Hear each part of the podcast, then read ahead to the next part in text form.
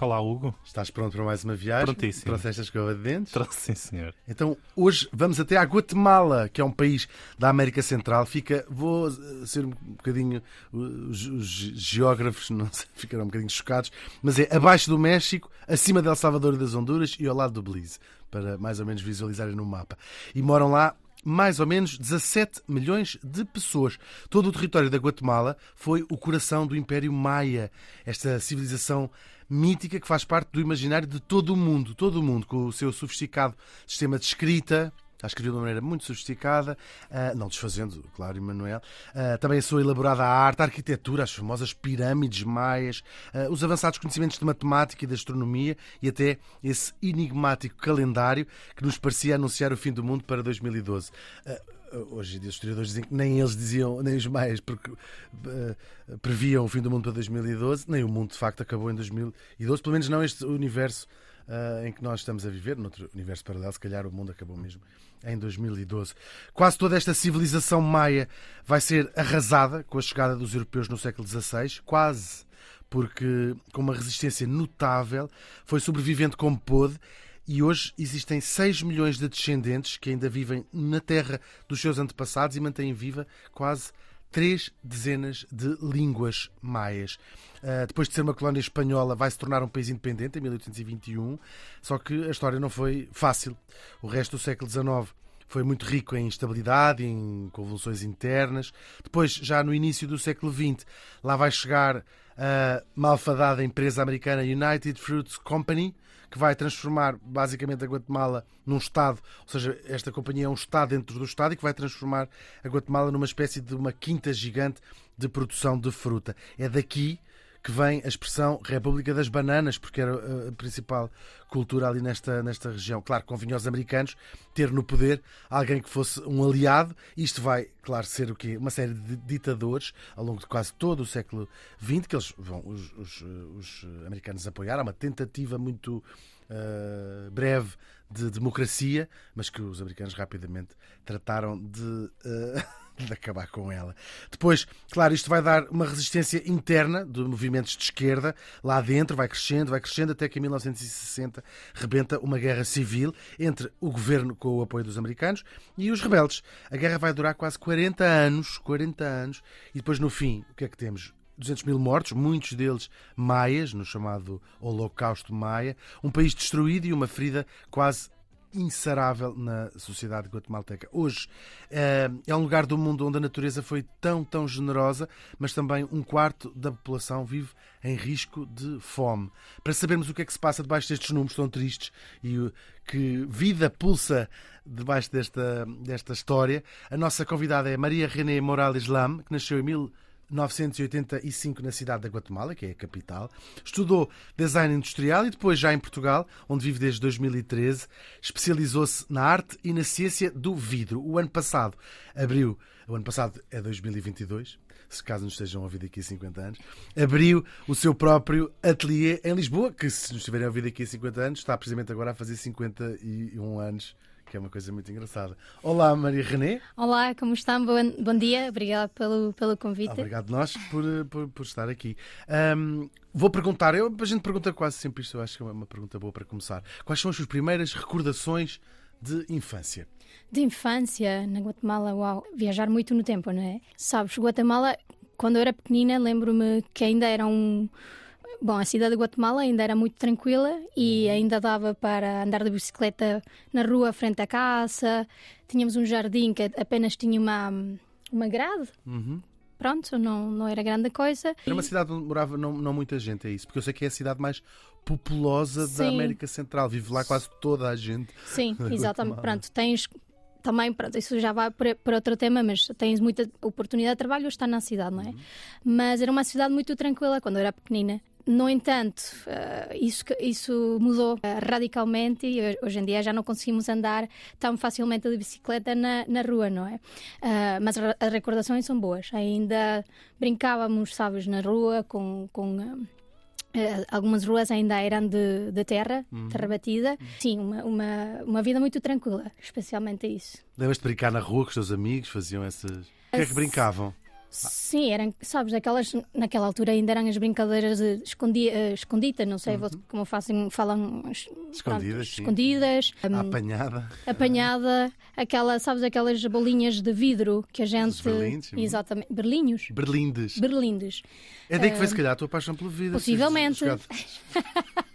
Possivelmente. Tínhamos muito, também outras, muitas brin brinquedos ainda manuais, sabes? Uma coisa muito simples, muitos jogos de, com que envolvia muita interação entre as crianças, jogávamos com as mãos. Pronto, tinhas que apanhar, tinhas que fazer mímica.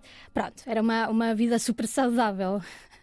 E depois também a parte da televisão, suponho, não é? Ver os desenhos Tínhamos animados. muito, sim, pronto. E nós tivemos uma grande influência dos Estados Unidos, como já falaste, e então, ah, pronto, quando eu era muito, aos cinco anos ainda só tínhamos dois, três canais nacionais. Logo entrou televisão americana e então nós crescimos basicamente a ver eh, televisão, programas eh, americanos. E muitas pessoas na Guatemala falam bem inglês a causa desta influência que temos, não é? Então, basicamente, temos os programas que eles viam, era o mesmo que nós tínhamos, não é?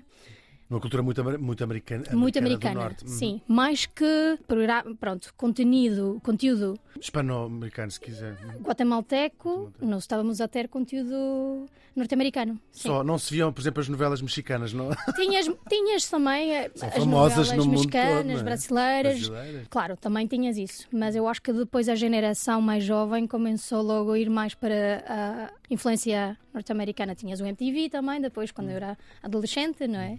Claro, que já falámos aqui, a guerra, esta guerra civil vai durar de 1960 e até 1996. Seis. Uhum. Portanto, nasceste com a guerra ainda full blown, não é? Sim. Tu tens recordações disso? Sabes, não, não tenho. eh, eu pessoalmente. Eu... na cidade não, não, não acontecia muito na Acontecia, cidade. é acontecia. Eh, eu acho que também os nossos pais fizeram um grande esforço por proteger-nos nesse sentido de- do que estava a acontecer, mas eh, mais à frente, quando já, pronto, já mais crescida, o- o- a minha mãe contou-nos muito as- estas histórias. Ela trabalhava na, na Universidade Pública de Guatemala, São Carlos, que era, pronto, era um sítio importante. Ah, os estudantes tinham E um algumas foco de resistência, é? Exatamente, Claro. exatamente. E tinhas, ouvias, ouvia-se muitas coisas, sabes? Por exemplo, a minha mãe falava-me das orelhas, que eram pessoas que estavam introduzidas para ah, saber estas conspirações que, que estavam a acontecer e depois os estudantes desapareciam, por exemplo, não é? Tive al- algumas, algumas situações onde tiveram ah, bombas e coisas assim um bocadinho mais violentas. Claramente a minha mãe, nessa altura, não, nós não nos apercebíamos do que estava a acontecer, dessas éramos muito pequeninos.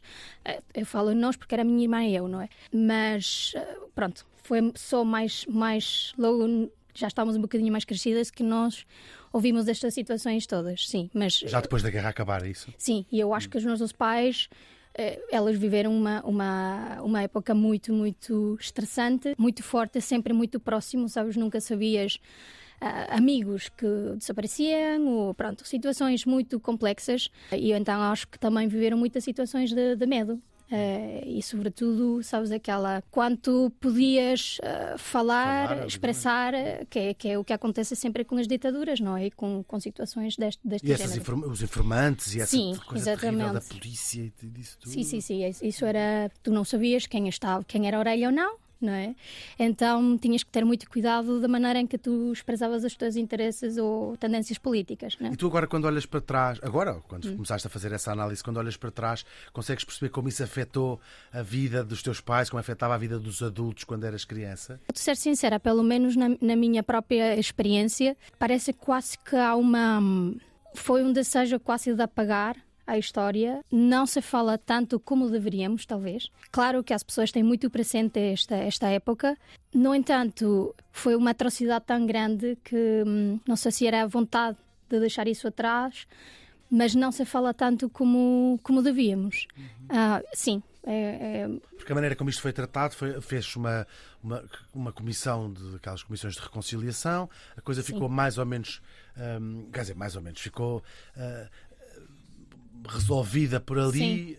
hum, E quase que tinha, hav- havia uma vontade quase de esquecer rapidamente o que tinha acontecido. Depois tive, tive- pronto, o- o- um, um dos últimos uh, pessoas a estar no poder, que foi o Rios Monte, ele foi a juízo, foi julgado, e, mas ele já, ele já estava em uma idade avançada, no 2013, acho eu que isto foi, um, foi achado culpável uh, de genocídio. No entanto, um, não conseguiram ah, levar à frente o- o- as sanções, por assim dizer, e finalmente ele terminou por morrer antes de, do caso ser resolvido. E fala falta ali uma. Falta um filme do Tarantino Claro. Sim, sobre isso. Sim, exatamente. A dar aí um ponto final um bocadinho mais dramático e, e evidente, não é? Que sim. Sim, numa, numa questão, numa guerra civil, há sempre dois lados eh, e tem essa particularidade de ser, ainda que os americanos tenham apoiado uma das fações, de ser dois lados do mesmo país. Eh, quão dividida ainda é a sociedade, eh, a sociedade guatemalteca? Ou Imensamente, sim. seja, quanta, quan- qu- quantas pessoas ainda há com uma nostalgia da ditadura e do apoio americano? Sim, era o que eu tinha a dizer, precisamente. Ah, Eu acho que mais que tudo nós vivemos ah, o resultado da divisão social, né? Nós temos uma, pronto, para já há uma, uma abismo, desequilíbrio económico e social gigantesco e isto faz com que a cultura e a sociedade tenham, pronto, há um impacto gigante a causa disto.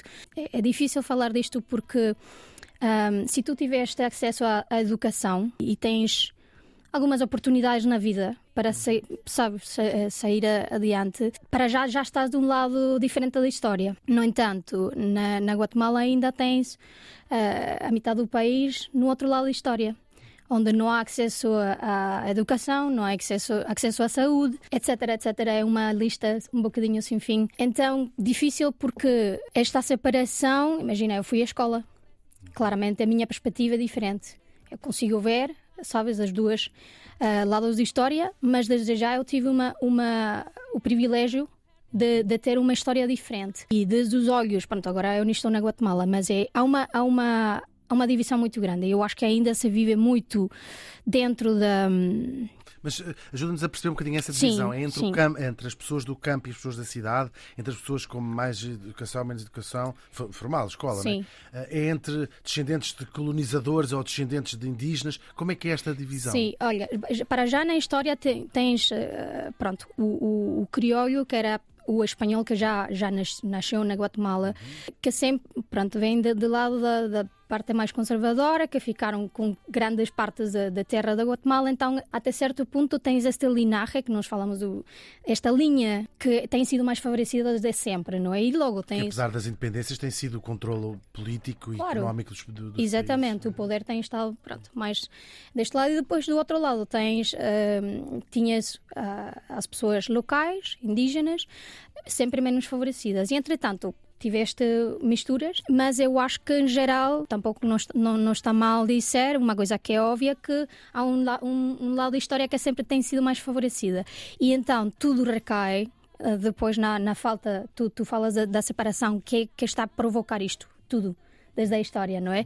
A falta de oportunidade, em todo o sentido, para as pessoas menos favorecidas, tanto do poder, da educação, da saúde, absolutamente a tudo. Imagina, ainda há pessoas que moram em sítios tão remotos que não têm acesso a um centro de saúde, não têm que tomar um autocarro, se encontrares um autocarro para ir à escola, é só por certo algumas situações, não é? Enquanto tu, se moras, mora, moras em uma cidade, pronto, na capital, em uma cidade, tens mais possibilidades de ter estes, estes serviços, mas ainda temos, desafortunadamente, vê-se ainda um bocadinho esta situação de oligarquia, da- pronto, do, do lado mais favorecido da, da E tu sociedade. dirias que esse lado mais favorecido tendencialmente terá pessoas com mais nostalgia da, da ditadura que as favorecia economicamente e do lado de- dos- das pessoas mais desfavorecidas estará um apoio à, ao que foram os movimentos de, de guerrilha atual? a- a- Sim, sabes que é um, é um, é um, é um tema delicado e, e ainda sensível, mas é, Haverá exceções de um lado e do outro. claro, é, é- pronto, na minha opinião, eu acho que é as coisas ainda funcionam um bocadinho igual. Só que, pronto, com nomes diferentes. E agora, somado o, o- a, corrupção, a corrupção sempre tem estado, não é? Só que agora é uma coisa um bocadinho mais, nem mais aberta, mas uma coisa eh, muito bem ehm, plasmada na nossa eh, história política, pronto, atual. Sim, eu fui aqui procurar o ano. A Rigoberta Menchú Sim. ganhou o Prémio Nobel da Paz, é uma das, das duas pessoas da Guatemala que Sim. tem o Prémio Nobel, não da Paz, já vamos falar do outro. Em 1992, ela ahm, ganhou este Prémio Nobel da Paz na defesa dos direitos, isto na guerra estava ainda ah, a acontecer, dos direitos dos povos indígenas. Uma das heranças da, da, da guerra, da guerra Civil foi o massacre da população maia. Se passaram 30 anos deste Prémio Nobel, ah, mudou alguma coisa desde, este, desde esta altura? Mudou em que sentido? na, na defesa dos direitos dos indígenas. Hoje é uma, é uma parte da população mais protegida, menos protegida. Eu acho que tem hav- havido vários eh, esforços. Eh, também tens partidos políticos eh, representados por indígenas. Se realmente mudou alguma coisa, não, não tenho certeza. Existe representatividade, ou seja, já, Sim. tem, já tens, ah, sei lá, CEOs de empresas que, que tenham que indígenas, que- apresentadores do telejornal, ah, mais representatividade, políticos, não é? Em cargos importantes. Isso existe já?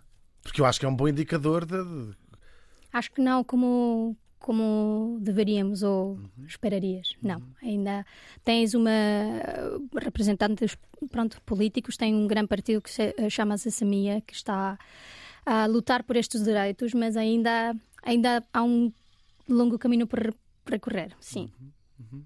Ahm, todas estas estes problemas ou estas circunstâncias mais adversas fazem sempre em todo, todos os países nascer, sobretudo nas pessoas mais novas, esse espírito mais eh, rebelde, mais contestatário até. Ah, Quase todas as pessoas da, da tua geração, não todas as pessoas da tua geração nasceram ainda nos finais da Guerra Civil. Ah, como é que isto se nota na música, na cultura, na- no que as pessoas andam- mais novas andam a fazer? Sabes, eu acho que na, na arte tu consegues ver muito desta, destas situações. Eh, a arte está sempre mais en- envolvida, sim. Nós tivemos há alguns anos uma situação política assim, bastante, bastante crítica. O, o Congresso foi eh, incendiado. Tiveram aí uma resposta de uma geração muito jovem que estava em contra da, da estavam a querer diminuir o pressuposto na área de saúde e a resposta foi bastante abrupta por uma geração muito jovem. Mas isto, eh, como te disser, ainda há, há opiniões muito contrárias no país. E eu consegui ver, imagina, nessa altura, eu, pronto, estou mais envolvida com a área das artes e a resposta por exemplo, tivemos manifestações e as pessoas na área das artes queriam ir à manifestação, a manifestar, queriam ser parte deste movimento, enquanto, vamos dizer, esta outra parte da, da, da, da sociedade que não tem nada a ver com as artes, que, pronto, era uma aberração o que estava a acontecer. Então são mentalidades completamente opostas na mesma geração. Na mesma geração. Aliás, é um fenómeno, ao contrário da- da- das, das convulsões sociais dos anos 60, que aconteceram aí pelo mundo todo, em que os mais novos estavam associados aos movimentos hippies, até à esquerda, ah, sabemos que as os, os jovens estão muito associados hoje em dia aos movimentos de extrema-direita, ou precisamente o contrário, como aconteceu no Brasil, ah, para- é um caso paradigmático. Isto, eu li uma vez uma explicação interessante de um, de um politólogo brasileiro que dizia como os jovens, por natureza, eh, revoltam-se contra o poder instalado. E estes longos consulados da esquerda em alguns países fizeram com que o que fosse revolucionário nesses países fosse precisamente eh, a extrema-direita. Vês isto acontecer também na Guatemala e com preocupação ou não? Sabes, da Guatemala, pronto, a gente nunca devia falar mal da, da, da terra.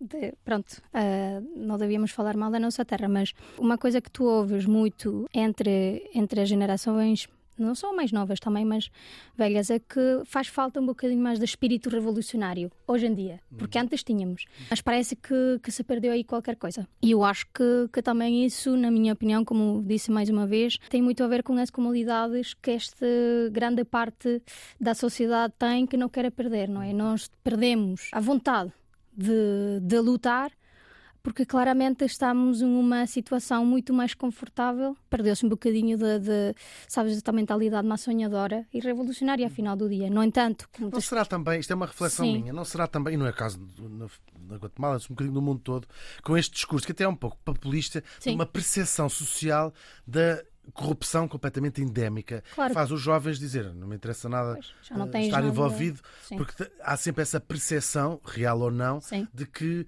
o mundo é governado por um grupo nada vai de homens brancos eh, de 60 de grisalhos que rouba dinheiro e, e foge para. Claro, por um lado é isso e por outro lado a falta de vontade de, involu- de, de estar mesmo envolvido, sabes? Mas é como é meter as mãos na massa, né? Uhum. É mais fácil puxar para um lado e tu continuar com a tua vida que realmente a ter que ir e meter-te exatamente no, na frente. Sim. Como é Sim. que eram os teus anos na faculdade? Tu estudaste arte, não é? Sim, não, olha, o primeiro eh, eu estudei na Guatemala design. Design. Uhum. Sim. É mais artístico que matemática ou física. não é? Sim, sim, mas, mas eh, não, não foi assim, era menos artístico, era um bocadinho mais, pronto, mais eh, formal. Eh, Os anos foram bons, acabados de sair da, da escola, sabes, secundária, e a gente era muito jovem, não é? Estavas a experimentar a liberdade que era. Nós, nós, nós na Guatemala, em- emancipámos-nos muito tarde. Agora está a começar a mudar, mas normalmente tu sais da casa dos teus pais quando te casas. Eu acho que hoje em dia, pronto, os meus amigos já começam a mudar esta situação, mas aos 18, 19 anos ainda estás em casa dos teus pais. Ir à faculdade é a liberdade completa, não é? a primeira vez que tu experimentas. ah, Foste viver fora de casa ou não? Vivias em Não, casa? não, Era eu- perto da tua. Sim, eu fiquei em casa até vir para Portugal em 2013. E era na faculdade onde, onde, onde onde trabalhava a tua mãe? Não, Ah, não, Menos- olha, menos podia, mal. podia, podia ter sido, podia ter mas sido, sim. portar melhor.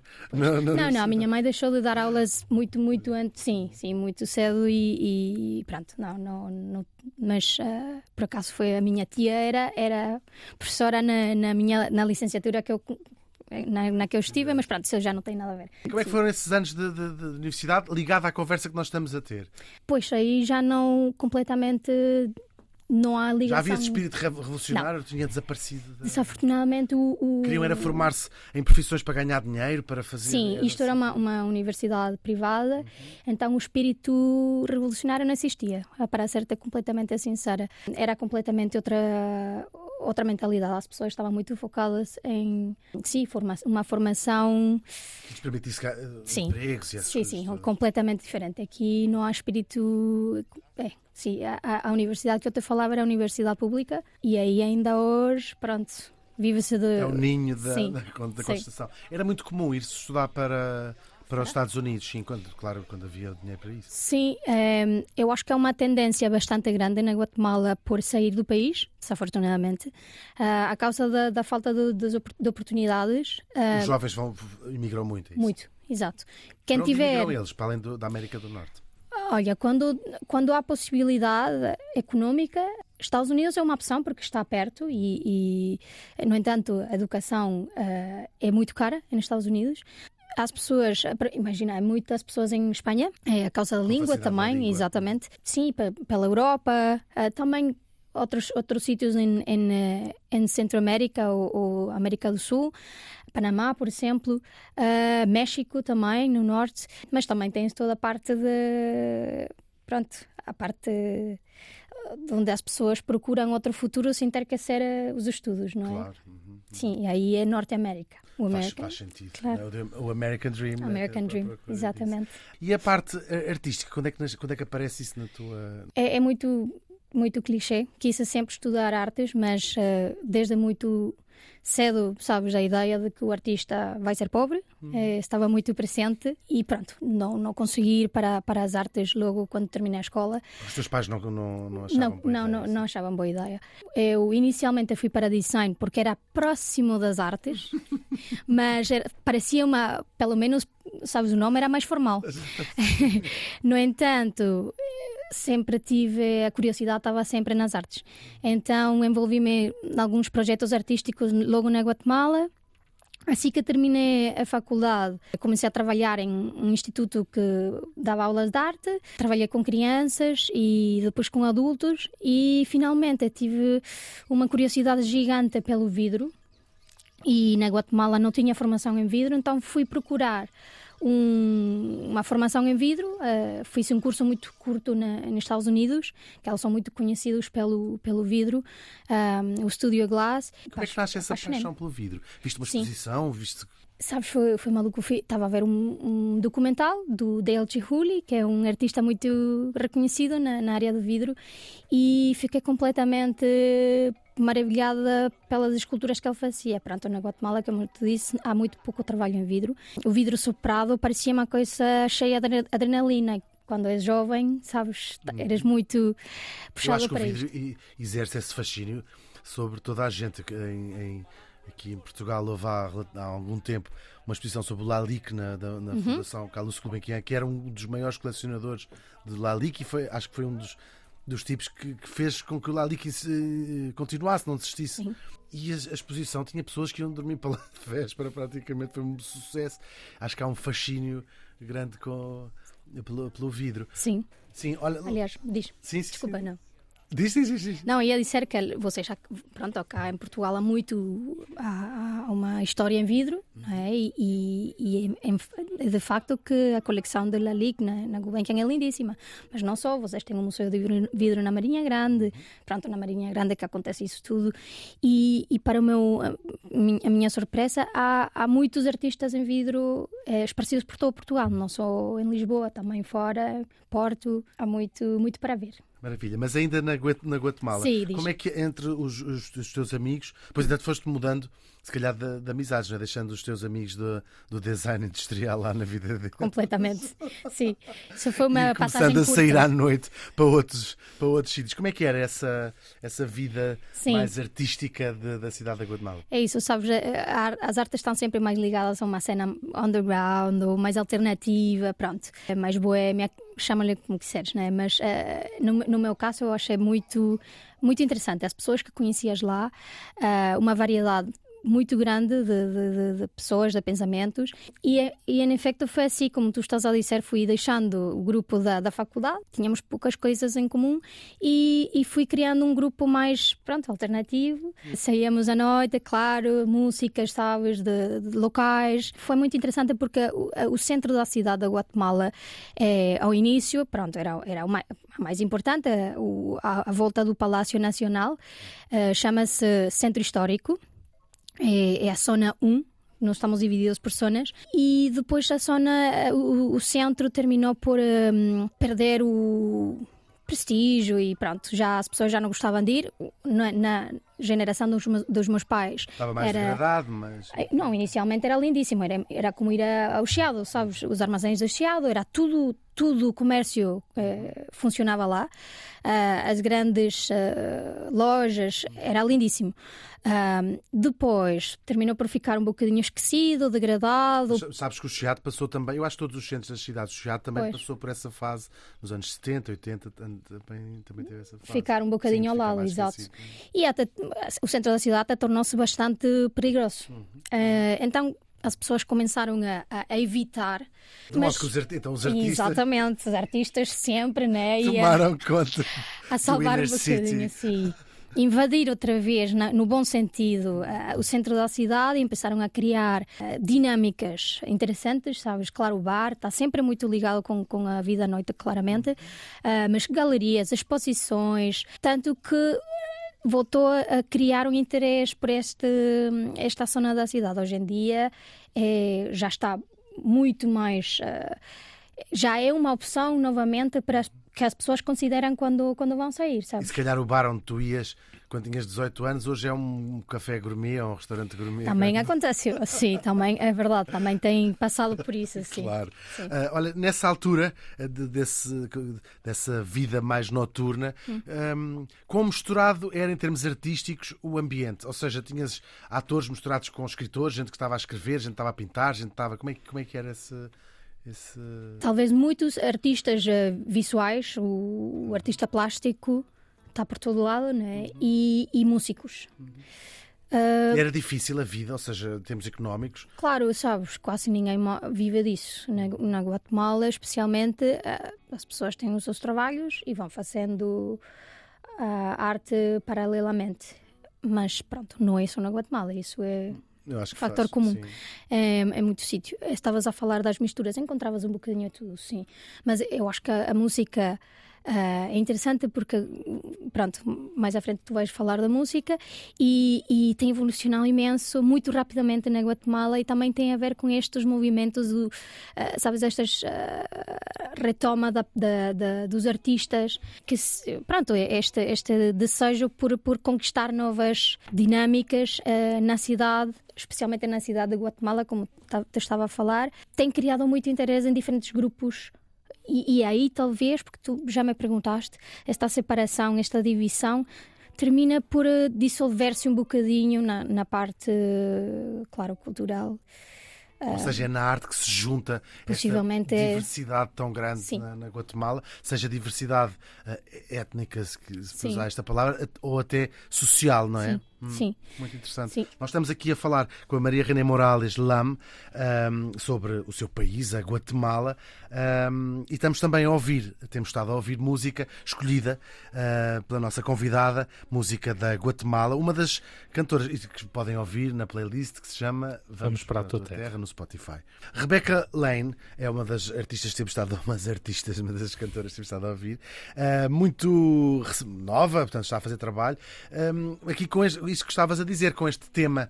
Uh, ouvi uma das músicas sobre menstruação feminina, uma música muito de empoderamento uh, feminino. Está, está, na ordem do dia estas, estas discussões lá na Guatemala? Sim, eu acho que, sabes, a nível mundial, mas pronto, a Latinoamérica também, nós tivemos uma grande repressão feminina. Aliás, até foi um ano 46, acho eu, que, que, a mulher tinha, não tinha direito de votar. E temos, pronto, ainda uma cultura machista bastante forte. E eu acho que as novas gerações, e aí sim o que tu estavas a dizer, têm começado a mudar esta situação.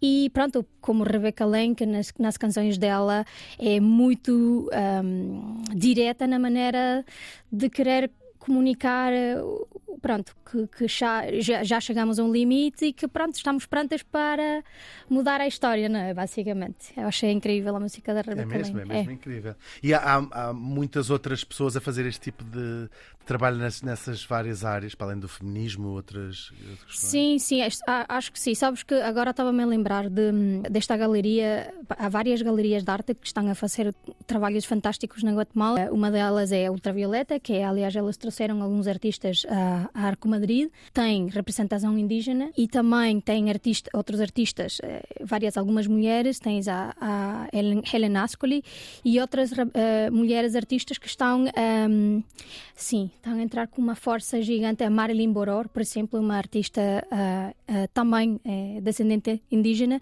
Aliás, ela está, se não, se, eu não, se não estou mal, ela está no foi uma peça dela foi foi adquirida pelo Reina Sofia em Espanha uhum. e não é só a, a reivindicação pronto indígena mas também feminina sabes é uma força feminina muito forte agora nesta coisa que agora se chama a luta interseccional não é Sim, basicamente uh, a nova geração está muito, muito, vem com muita força, sim. Uhum. Claro, temos de falar também da literatura. Uh, Miguel Ángel Asturias, o Prémio Nobel da Literatura, um, deixa uma longa, claro, já morreu, não é? Mas dá uma, uma, uma longa tradição uh, literária na, na, na Guatemala. Tu indicaste aqui um livro do Eduardo Alfon. Eduardo Alfon, sim. Sim, que, que, faz parte já de uma geração um bocadinho mais... Uh, mais contemporânea, mais sim. contemporânea. Sim, foi engraçado, sabes, porque o, uh, o, o, Eduardo Halfon é irmão do David Halfon, que foi o meu, o meu professor de escultura. Quando eu era muito, muito jovem, foi o meu primeiro professor de escultura. Depois, aqui em, em Portugal, uh, eu acho que há um ano atrás, um amigo meu, um grande amigo meu português, ofereceu-me um livro do, do Eduardo Halfon pronto, sinceramente nunca tinha lido nada dele e achei muito é, incrível, sabes? É, que o, pronto, o meu amigo tinha interesse em oferecer-me alguma coisa que tinha encontrado da Guatemala. O Eduardo Halfon é, é contemporâneo, ele teve que sair, não teve que sair, eles saíram de Guatemala. Na Alemanha, não é? Exatamente, eles saíram de Guatemala e também, pronto, é, é muito. Tu, aliás, consegues estas. É, literatura aqui em Portugal. E, e, é interessante porque ele também fala de uma perspectiva é, pronto, de quem saiu da Guatemala a causa de todos aqueles conflitos que nós falamos, não é? Mas é uma visão privilegiada poder, como no teu caso, ou seja, vais uma vez por ano visitar, Sim. Tomar o pulso do que está a acontecer claro. lá, mas consegues ter essa distância. distância de, que é ingrato, sabes? É ingrato porque claro, como indivíduo é incrível ter a, a oportunidade de sair e, e, conhecer outras coisas, sabes? E, e conseguir uh, uh, perseguir os seus sonhos, mas é muito ingrato também perceberes que pertences a uma realidade que, que, está fora de, sabes, isto tudo que nós estamos a viver. É, é estranho quando vais é. a casa e tens as conversas, é. com, a tua família está praticamente toda na Guatemala. É estranho, parece que já estão a falar de uma realidade que já é, é, já é diferente. É estranho, sabes? E é estranho não só. Adoro a Guatemala, adoro a Guatemala incrível. É, mas é estranho porque tu tens que normalizar uma, uma realidade que, que é chocante. Não deixa de ser, de ser chocante. Tu vai, voltas é lindíssima, a família está lá, mas, mas eh, esta situação de, de uh, estas injustiças sociais não mudam e isso é chocante. Uh, sobretudo quando tu, por exemplo, tu acá tens uh, pronto, não, não, vou fazer comparações agora, não é? Mas é uma realidade completamente distinta. Bem, nós falámos, temos um quarto da população e está mais ou menos 6 milhões de pessoas em risco de, de, uhum. de, de fome. O que isto, isto não pode não ser notável, ou seja, nota-se com certeza quando se está a passear pelo, claro. pelo país, não é? Talvez na cidade, a cidade é uma bolha, não é? Como é sempre a capital. Tem zonas onde é mais evidente, mas assim que tu sais da cidade, da capital, é que tu começas a ver eh, a, a realidade do país. E tu viajas bastante, tens viajado bastante para Guatemala? Quando estava na Guatemala, sim. Agora, sabes, quando vou, tens sempre que ver família, amigos, ficas com menos tempo. Mas o interior do país é incrível. E, e, é o que vale a pena, não é? Mas aí também é onde tu começas a ver outra, outra realidade e também é lindo, porque um, as pessoas. A Guatemala é procurada pelo pelas paisagens, a geografia, mas a qualidade humana é incrível também. Nós vamos falar disso tudo com o Emanuel, que nos vai fazer o roteiro de viagem. Exatamente. Ele faz os roteiros de viagem. Parece um dos, uma das zonas mais biodiversas do, do, do mundo. Outro dos livros, Popol Vuh, penso, penso, que é assim que se diz, Sim. que é o livro sagrado dos Maia, não é? Eu acho que uma, também se encontra traduzido provavelmente para todas as línguas do mundo. Quão presente está uh, na arte a herança maia. É quase impossível fazer o que é que seja, da música ao teatro, à literatura, às artes visuais, sem passar pela cultura maia? Sim, sabes que hum, pronto, é, é uma coisa que está presente na. Isso é o imaginário, tu cresces, tens obrigatoriamente que ler o Popol na escola. É, é, um, é um livro incrível. No entanto, acho que nós temos uma particularidade que é muitas vezes o, o guatemalteco quer fugir um bocadinho da sua própria tradição. Uh, então, em relação, o que tu falavas em, em relação a, às artes, no mais contemporâneo não há uma grande relação. Talvez, uh, se, claro, tens artistas mais representantes de, uh, indígenas que, que, têm uma relação muito forte. do contrário, eu acho que por exemplo, o outro dia estava a falar com um, um guatemalteco que ele disse-me: Não, eu não quero pegar na tradição porque eu não sinto que tenho direito, porque eu não sou indígena. Então ainda tens esta. esta Deve ser tudo muito complexo, sim. é um, um, território difícil de Sensível, navegar, não é? Sim. Poder ser quase ser uma apropriação cultural, Exato, de certa maneira. Porque imagina, o, o nós, nós, chamamos o ladino, que é a mistura de espanhol com, com indígena, que uhum. é branco, em princípio, uhum. mas eu acho que muitos de nós ainda não sabemos o que somos e isso em princípio é crítico para uma sociedade não é tu uhum. nasceste num país onde tu nem tu sabes bem o, o que és dentro dessa dessa sociedade uh, e então aí a partir daí pronto há muito conflito na hora da criação. Haver, suponho eu, pelo menos visto de fora, haver a percepção do que o ser espanhol, ou aqui descendentes ou hispânicos, descendentes espanhóis, é que é a norma, e o ser maia, que no fundo era uma civilização que estava lá é nossa... há milhares de anos, Sim. é que é o desvio à norma, é que é não ser, não fazer parte da, claro. da sociedade normativa. É muito, é, são heranças É uma loucura, sabes? É porque é devíamos estar a, a, a, agarrar com muita força nessa, nesta cultura verdadeira do hum. país, não é? Uh, mas sim, tem, há tendência para o contrário, uhum. desafortunadamente, sim. Tu, tu, conheces bastante bem a riqueza da, multi, da multiculturalidade, porque tens uma particularidade biográfica. O teu avô materno era, uh, tinha ascendência japonesa e também chinesa. Exato. Fala-nos um bocadinho desta. Tu conheceste o teu avô, Não, não, não, não conheci ele. ele Uhum. mas fala bocadinho faleceu- desta herança que, que recebeste. Sim, sabes, é, é, ele faleceu antes de, pronto, quando eu, eu nasci, Uhum. eh, mas claro que tínhamos. eh, mas é aqui, aqui é a parte interessante, não é? O, o- a família tem rasgos físicos asiáticos, mas depois, quando os meus avós chegaram a, a bisavós chegaram a Guatemala, terminaram por querer se adaptar tanto à sociedade guatemalteca que cancelaram a, a cultura deles. É, então tu tens visivelmente uma herança asiática, mas completamente inserida na, na cultura guatemalteca. Ah, mas claro que há. Mas aconteceu, foi um movimento de, de imigração grande, forte, da, da, da Ásia, de China, Japão para a Guatemala. Tens, sim, e ainda hoje, ainda hoje há uma, há uma comunidade eh, significativa asiática na Guatemala, mu- muito trabalhadores, por certo. Mas eh, especificamente no, no, no nosso caso, temos as artes muito presentes a causa desta parte asiática. O, do lado da minha mãe, há muitos dos meus primos que, que estão, eh, têm sensibilidade para, para as artes e, e pronto, aquilo que falam de, da herança. Sim, exato. A parte dessa- Foste descobrir também essa, tua, essa parte da tua. Tiveste interesse por descobrir? Tenho muito interesse, ainda não, não tenho muito interesse por ir ao Japão, ainda não fui, especialmente porque agora estou mais envolvida na, na área do craft, do, do artesanato, interessa-me muito. E sabes que o Japão tem aquela ah, pronto, excelência, ah, aquela história muito rica, então tenho muitíssimo interesse por ir lá e, e descobrir esta, sabes, conseguir ver. Sabes, manteve-se a memória do sítio exato onde veio o teu avô, a cidade, etc. Isso sabem É, familiarmente. Sim, mas, mas sabes, mais uma vez, aqui eu acho que apagamos um bocadinho a história. Sim. É, é o factor comum aqui deste lado, sim. Sim. Olha, agora fala-nos de como é que chegaste da Guatemala a Portugal. Foi no 2013, após haver ti- eh, ter tido, ter feito o curso de vidro nos Estados Unidos. Tive, foi uma, uma série de coincidências. O, o professor um curso nos Estados Unidos é americano e ele é hoje em dia o professor que, do, do mestrado de vidro aqui em Portugal. Ah, na, na Vicarta, que é o, o Departamento de Conservação e Restauro da FCT. Eles têm este mestrado e ele falou-me, na altura eu fiquei completamente apaixonada pelo vidro. E... Da Marinha Grande. Não, não, não, não. É, isto é dentro da faculdade da. Mas ouviste falar no vídeo da Marinha Grande, foi isso? Não, não, não. Ele ele ele deu ele ele estava a dar o curso nos Estados Unidos. Ele falou-me do mestrado e eu estava à procura de continuar os estudos. Então apliquei para para o mestrado e, e terminei por. eh, Já tinhas ouvido falar de Portugal? Eh, sim, tinha ouvido falar, mas eu não conhecia ninguém. Nunca, sabes, nunca tinha viajado para cá. E foi Foste ao Google ver Portugal, onde é que ficava? Tive que ir ver o Google, exatamente. não, foi incrível porque, hum, sabes, vocês têm as costas todas de surf e, e a faculdade está na Costa Caparica. E, claro, tu estás na América a ver fotografias da Costa da Caparica e surf e parece-me Cancún, sabes? Achas que vai ser uma coisa assim de, de férias o ano inteiro?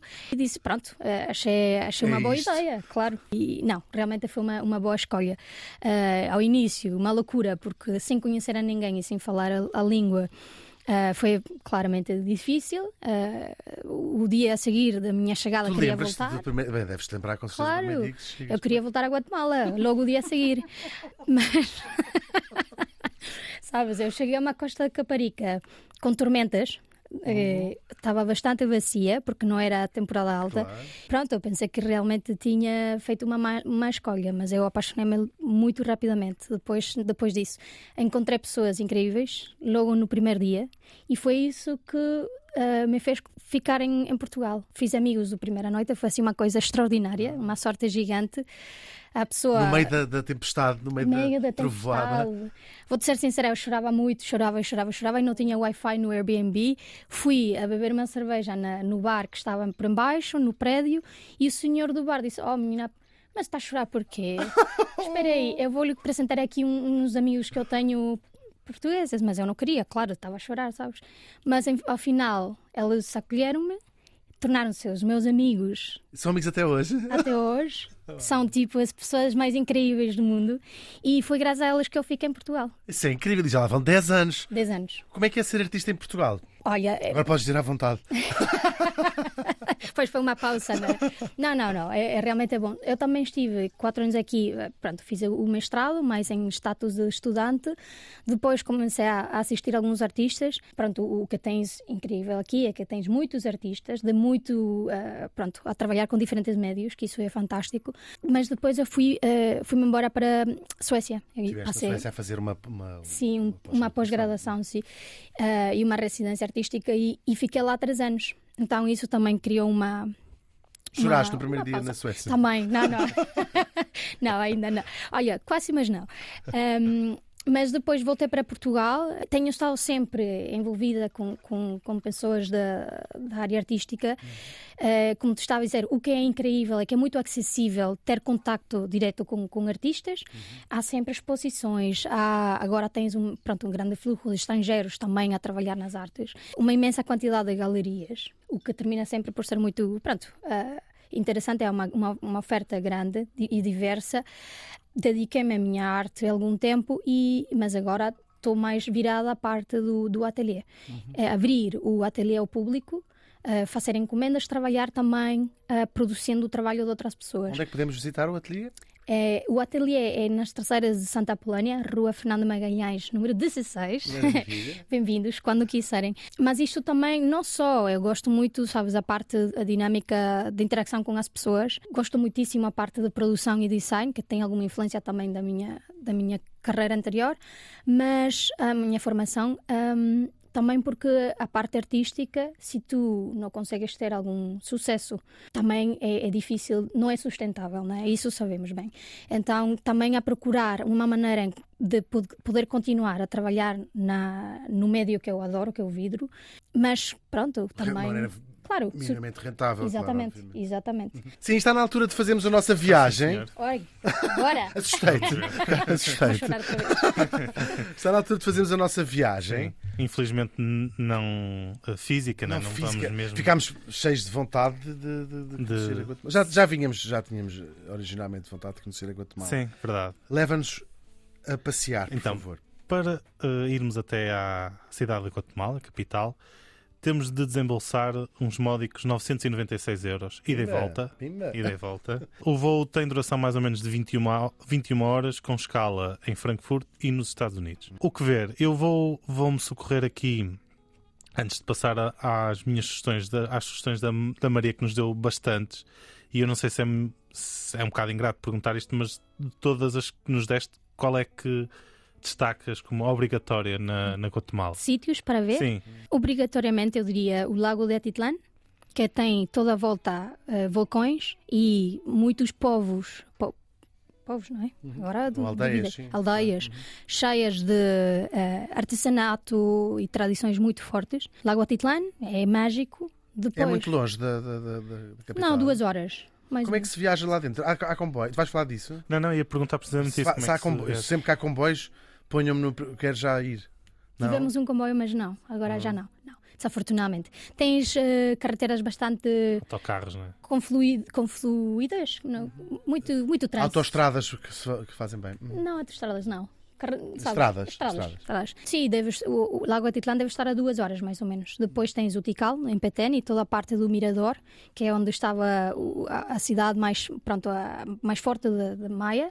Civilização Maia, as, as, as pirâmides estão lá também. Pronto, tens em todo, todo o país. Mas Petén acho que é mais forte nesse tema. Deve ser muito mágico ver as pirâmides incrível. ah, ao vivo, não é? É incrível.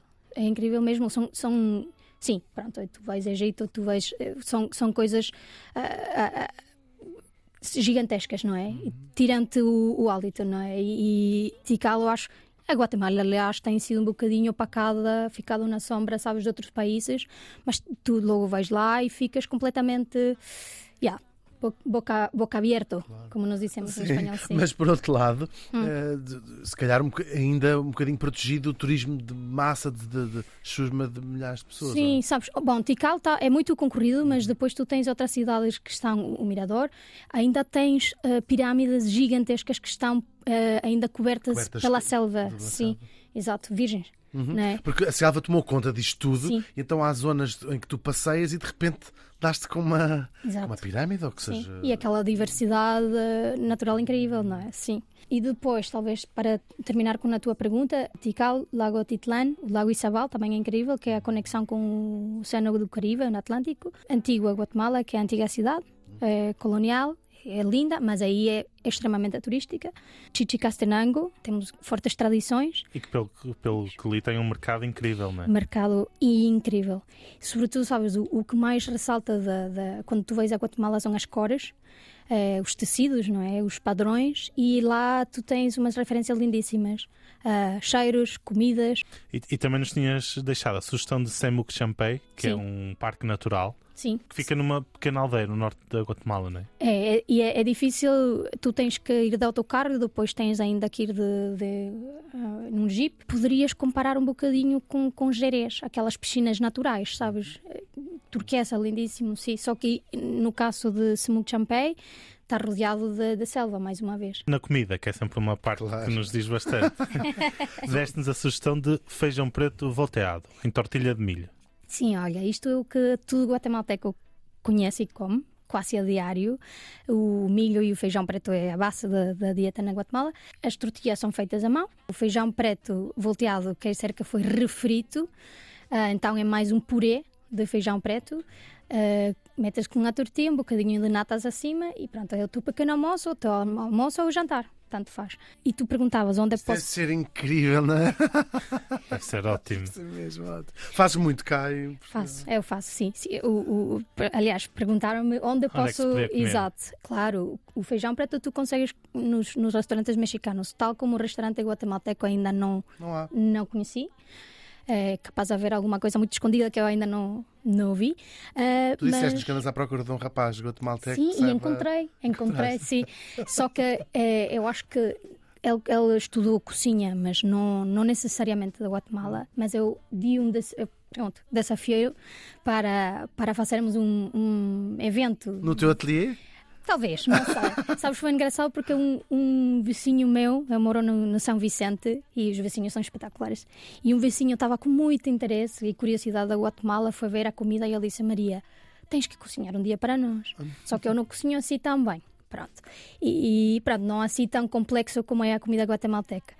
E então ele disse: de, eh, Eu, eu vou, arra- vou-te arranjar um espaço e tu fazes uma comida para os, os vizinhos. Tudo bem, então. Mas ele foi, foi falar no clube de futebol, foi pedir se podíamos fazer lá um evento. Então, o espaço temos. Agora precisamos do cozinheiro, não é? Já tens o assistente de cozinheiro, que sou eu, e agora só E já precisamos. encontraste o e já cozinheiro. encontrei o rapaz, agora é só organizar, não é? Sim, nós vamos avisar. Vamos avisando. Vamos fazendo esse update, não é? Tal e qual. Mas há- mais pratos, só para terminar. Há o Claro. caquique, que é uma sopa maia Sim, eh, feita de peru. sim. Há o, as hilachas, que, Sim. são, que significa trapos.